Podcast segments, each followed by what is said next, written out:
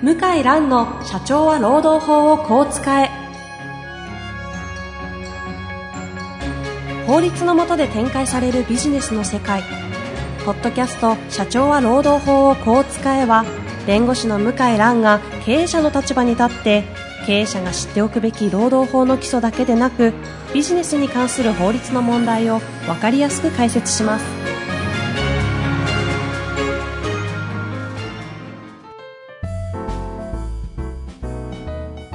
こんにちは、遠藤和樹です。向井蘭の社長は労働法をこう使え。向井さん本日もよろしくお願いいたします。よろしくお願いします。さあ、今日なんですが、今日は向井先生からの持ち寄り企画ということで、はい。テーマをはいえっ、と、最近あの、Facebook で、はいまあ、いろいろ感じたことを書いて、えこのポッドキャストのネタにしようと思ってまして、なるほどね。それで反応が良かったのが、はい日本人は騙された方がいいと、ありましたね。はい。タイトルのものが、まあ結構受けが良くて、えまあ労働、労務関連でも通用する話かなと思って、えうんうん。ちょっと今日時間をいただこうかなと思ってます。ぜひお伺いしたいんですが、ちょっとはいびっくりなんですけど、はい。あのですね、私、日本一の税務弁護士の鳥海先生とああ、取り替えですね。はい。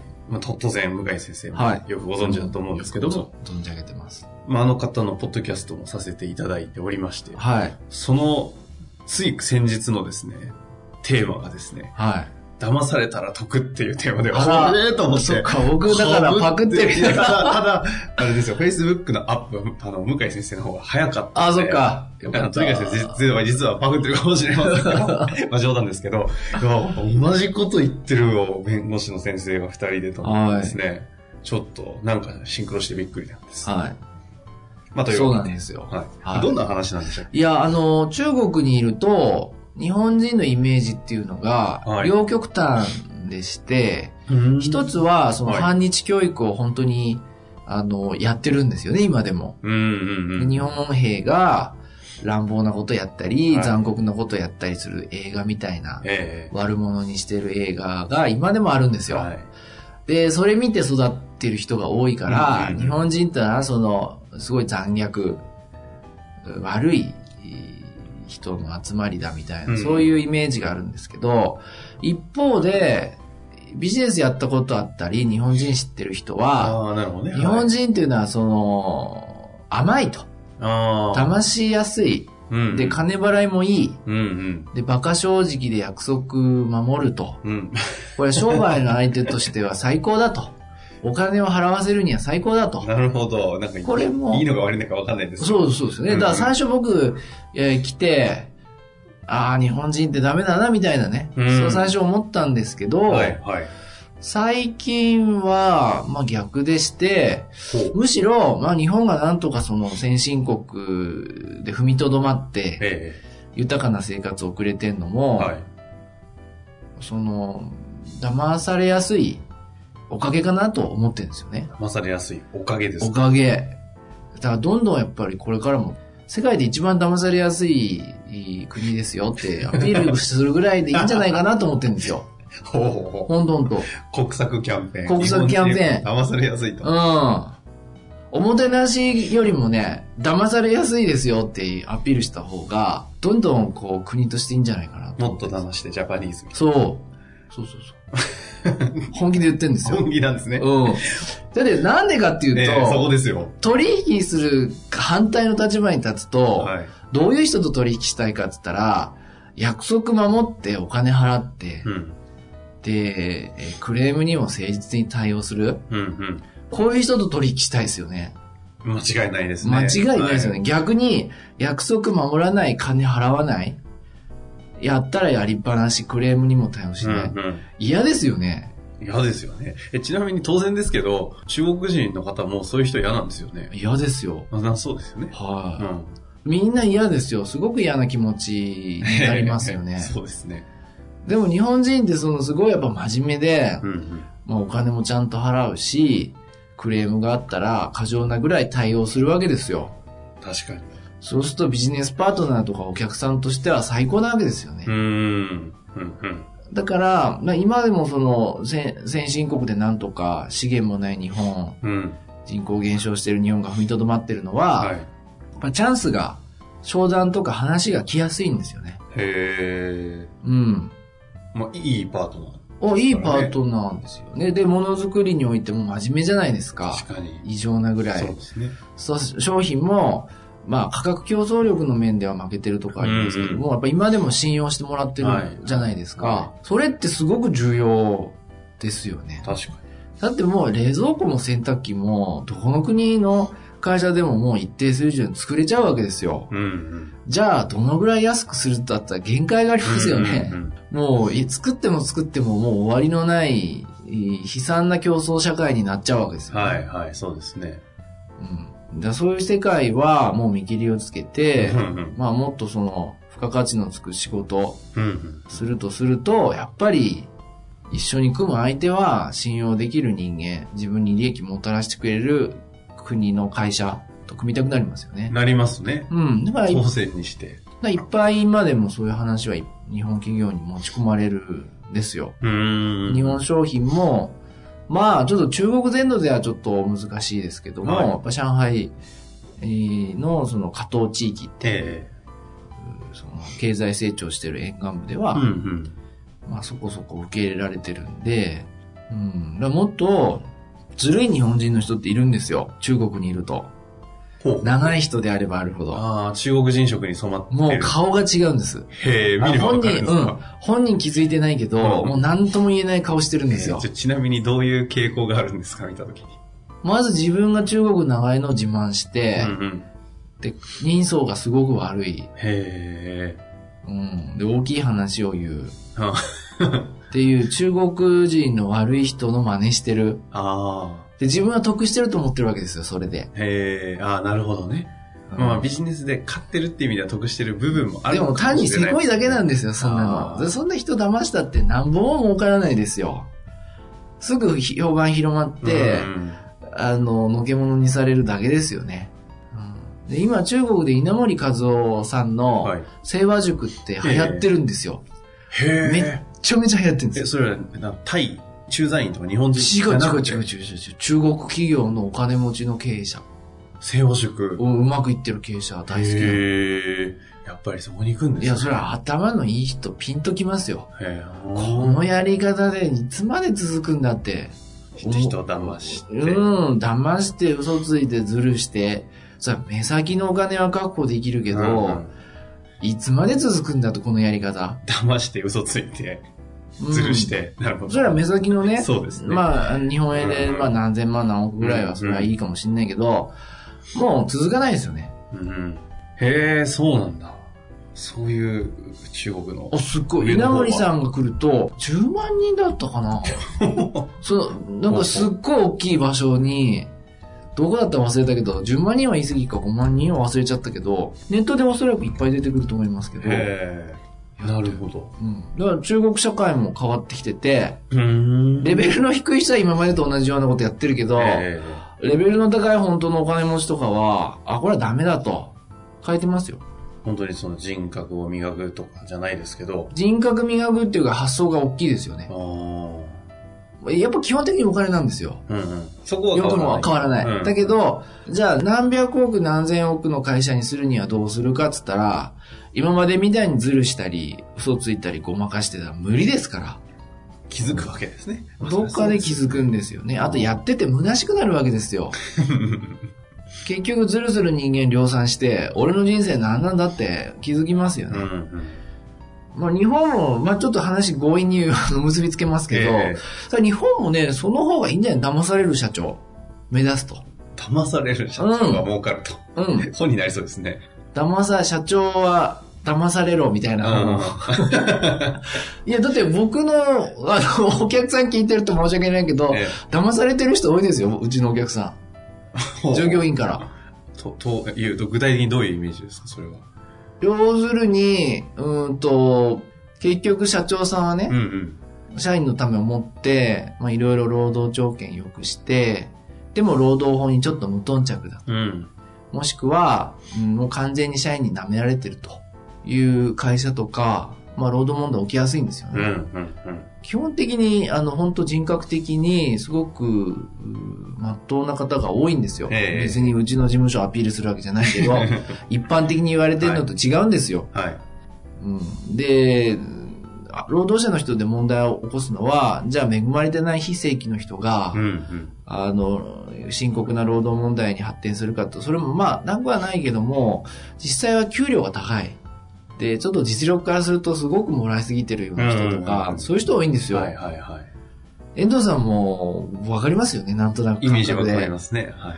うん。本当に、あの、気の毒な人っていうのはそんな揉め事を起こすことすら考えないで会社去りますから。えだから、確かにうん。で、なんで騙された方がいいかっていうえと、今人手不足の時代にもう突入してるじゃないですか。で働いてる人は、じゃあ、給与水準が一般的でいいんだったら、仕事を選べるわけですよ、若者なんか特に。なるほど、なるほど。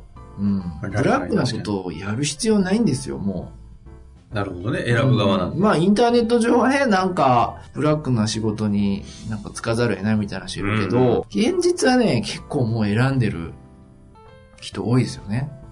なるほど、そうですね。ううんんうん。だもう逆転してて、給料払えば、人がいくらでも集まるなんてはもう10年、20年前にもう終わってて、うん選ばれる時代じゃないとダメなんですよね。で、そんな会社の社長さんが、社員こき使って、搾取しようっていう考えでいると、どっかで伝わるから、うん。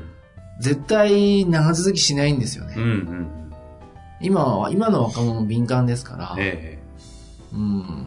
なんで、あの、人柄がいい、多少隙があるぐらいじゃないと、もう中小企業も無理じゃないかな確かにね。好きって人を集めますしね。好きに人は寄ってきますもんね。うん。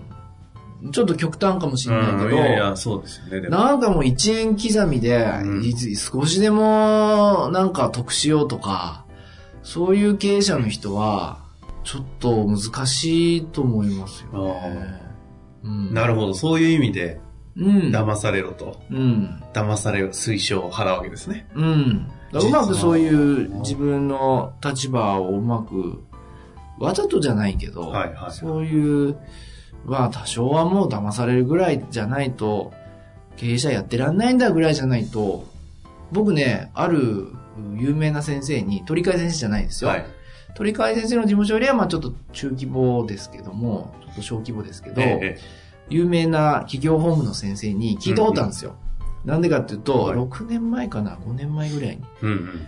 で、僕な、何が悩みかっていうと、はいはいはい当時、要するに僕一人ではもうパンクするような仕事量だったんですよ、当時だからっつって人に任せるとうん失敗するんじゃないかと。うんうん。で、自分の代わりが務められないんじゃないかなるほどですね。はい。でも、そのお客さんは、あの、一定量、もう限界に達してると。うんで、聞いたら、いや、向井さんと、お客さんに謝るっていうのも、その、上の弁護士の仕事なんだよと。そんなこと言ってたらやれないよって言われたんですよ。ほ謝るのが仕事みたいなもんだから、僕は、ははって言って、なるほどなーっていうう。うん。普通は、その、うんいや、なんでこれもできないんだとか、そういう発想になるじゃないですか。ええそうですよね。自分がやった方がい早いとかね。なんでこんななんか説明するんだとか、思うけども、いやそれも含めて仕事ですよと。そんなのをビビってたら、あんたできないよと。ああ、なるほどなと。そういう心構えでやってんだと。あ。うん。これ分かんない人多いですよね。それ言われてどう捉えたんですか？結果的には。いや、もうずいぶん自分はちっちゃい人間だったなと思いました。そうやってからね、でも、結果的に向井先生の下ってそんなえ弁護士あ優秀まですね。でもそんな偉う。そうな立場にはいないけど、弁護士さんって自分が入院するまで一人でやっちゃうんですよ。体壊して。面白いですね。あれ、弁護士のね、健康診断とか、集団健康診断ってあるじゃないですか。そうすると医師の問診ってあるんですよ。えで、あの、行列ちょっとできちゃうじゃないですか。止まっちゃって。で、ちょっとなんか、T シャツでパンツ一丁で待ってるじゃないですか。あの椅子座って。はい。弁護士がいっぱいね。聞こえてくるわけですよ。はま聞きたくないけど。うんうんうんいや、この前血尿が出ましてとか、うんうん最近血を吐きましたとか、そんな場が聞こえてくるんですよ。そうなんです。毎年受けてると。行列のできる弁護士がじ そういう行列なわけですね。もなんだこの世界みたいな。酷使してるんだね。そしてで、それはお客さんのためになってないですよね。血まで入って仕事してほしいと思ってない。でも逆に血まで入ってる弁護士の先生に頼みたくない。頼みたくないでしょ？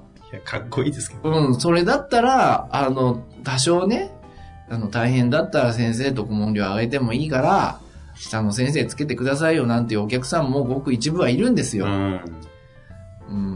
うん。だいるのに、ほとんど血まで入ってやってんですよ。寿命縮めてね。なるほど。やって 信用してないんですよ。あうん。で、その、騙され、騙されじゃないけど、うん、それも仕事でしょっていうことです。なるほど。だからもう本当にその、経営者たるスタンスとして、今実体感も含めて、やっぱりこう騙されることの重要性の話ですよね。うん。いや、もちろんその、騙されっぱなしじゃダメですよ。うん、全然管理ができてないとか。はいはい。まあ、致命傷的に騙されたらどうしようもないですからね。うん。別なんだけど、その、1円も損したくない。自分はもう、なんだろうな、もう全く損する立場にないと。何のリスクもない。はいはいはい、はい。そんな人に集まらないでしょ、うん、と。いい弁護士だって。なるほど。いや、好きにやっていいよと。自分が責任持つよと。で、一緒に成長しようと。ね。あの、君も仕事できるようにサポートして、場合によってはお客さんも紹介して。うん、今ね、中国の、まだ時間いいですか？はい、大丈夫ですよ。中国のね、僕はあの、すごく強烈にショック受けたのが、はい、中国の最先端の法律事務所の管理の仕方っていうのは、全然発想が真逆なんですよ。と言いますと。と言いますと、はい、法律事務所って例えば今、最大手は西村朝日500人、400人ぐらいかな、弁護士ますよね。はい、実際は個人事業主の集まりなんですよ。うんうん、そうですね。西村朝日っていう野望を使って、はい、各自営業活動やってるわけです。うんうん、で、チームが一個一個あって、うん、で、そのチームごとの独立採算性みたいなところがあるんですよね。えー、うんでそうなると何ができるかっていうと、うんうん、その村社会がいろいろできるわけですよ、その中で。大きい看板の下に村社会そう。で、大先生がいて、その下にいる弁護士は、ちょっと、なんていうのかな、ちょっと従属性が強いっていうか、うんうん、奴隷とは言わないけど、えー、まあ、そういう立場にあるんですよ。はいはい、年収1000万のちょっと、なんか、ブラック事務所とは言わないけど、えーで、全然自分にもお客さんつかないで、はい、ずっとそのポジションにいて、で、最終的には事務所辞めざるを得ないみたいな。そういう、で、上の先生固定して動かないみたいなんですよ。はいはいはい、はい、で、中国もそういう、やっぱり個人主義だから、そういう事務所経営が多かったんですよね。うんうん、で、むしろ外からスター弁護士連れてきて、うんうん、で、どんどん活性化させるっていうのが、まあ主流のやり方。はい、これは世界的に共通のやり方。えー、で、ある有名な事務所の最終のやり方は、じゃなくて、中国の。うん。お前は、部下は3人まで、それ以上拡大するな。ほう。うん。で、ノルマ。何年間で何人は、事務所内独立させろ。これができないとお前はクビ。へえ。部下を独立させるのがあんたの仕事。はあ。で、うまく独立させれば、ボーナス上げる。ほうほう。要するに社内独立、えー、させないと、出ていけ、お前が。はあ。それはまあ、超大手事務所だからやれるんですけども、うん、すごくないですか？結果的にあれですか？その独立した人たちは、その大きい参加の中で、その、のれん分けみたいな形で独立をしていくんですか？なので、えっ、ー、とね、独立っていうのは、所内独立。ああ、なるほどね。所内得ですか。うん。そうすると、のれんとしては、なんか上にも入ってくるし。そう、上にも入ってどんどん自立させていくってことですね。そうだ自分で囲い込んで、搾取するみたいなことをやったら、お前がクビだと。やってるんですよ。なるほど。仕組みとしてそうやってる。すごい勢いでその事務所伸びてますよ。なんかちょっと、リクルートみたいなイメージ、ね、あ、リクルートみたいな感じ。うんうん。そうそう。へえ。そんな弁護士集団が中国にすごい発想じゃないですか、それ。まあ、てか、怖いですよね、多分、やるのって。怖い。上からしたら。怖い。なかなか踏み切れないですよね。ので、仕組みで、思いつつ。仕組みでやる。で、独立したら下で、じゃあ全くメリットないかってそんなことなくって、うんうん、同じように仕事やってもらえるわけですから、ただ他からも仕事を取れるようになる立場になるだけで、ええ、だけども、今までみたいに囲い込んで給料制で、ずっと、なんか、まあ、結果として搾取するみたいな仕組みを続けるのは3人まで。へえ。すごいですすごいです。すごいですし、真似したいところですよね。ま真似したい。だから僕、似たような業種のうんいやいや、だから日本の鳥飼先生もそうだと思うけど、あの、分かってる所長先生うんは、部下を売り出してるんです。確か電話して、セミナー会社に、うちの子いいと。使ってやってくれと。に。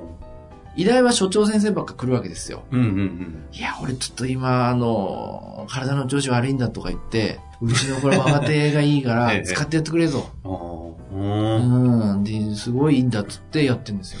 なんか今度、前回ゲストの来ていただいた岸田先生が、そう。なんか書籍を出されるとかいう。話を聞いてました。僕すごい宣伝やってるんですよ。いや、ぜひ今度ね、書籍決まりって、出版のタイトルとか決まったら、ぜひ遊びに来ていただいて、そう。ご紹介いただきたいところです。どんどんね、あのーで、よく言われるのは、じゃあ、岸田先生独立したらどうかと。ただそうやってケチケチケチケチ考えてるからダメなんだっていう話をするんであって、だから独立されたらそれは僕が悪いっていうか、ね、見切りをつけられるような仕事内容、お客さんもそうだったり、うん報酬体系なわけだうんから、対等の立場になりますから、うんなるほどね。うん、そこのリスクも取るって、要はね、リスク取るって下手したら回収できなかったり、失敗したら騙される結果になるわけですもんね。うん。そこを取れるかどうか。だからリスク取れないとそれは経営者じゃないですよね。うん、なるほど。まあ、結果的に言うと騙されるというのは、まあ、経営者にとってリスクを取るという話に。行くわけで、まあ、納得なところでしたね。そうなんですよ。だからこれからの新しい社長さんぞっていうのは、はある程度緩くて騙される。い。いいですね。う面白いですね。ん、もうなんか目がギラギラしうんて、全く隙がないみたいな人は、意外とダメなんじゃないかな。なるほどね。もう実際にも本当に儲かってる社長さんって結構ゆるい。緩いでしょね。ゆるゆるに見えて、まあ本当にすごいとかすごいんですけど、おすごいけど、ゆるさも大量に持ち合わせてますようね。ん、と思いますよね。わかる気がします。ぜひ、皆さんも、騙されてみる。騙される騙されるということを受け私の入れてみる。目標です。はい。いいですね。はい。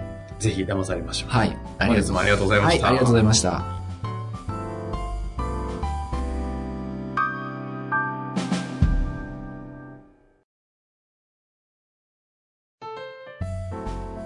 本日の番組はいかがでしたか？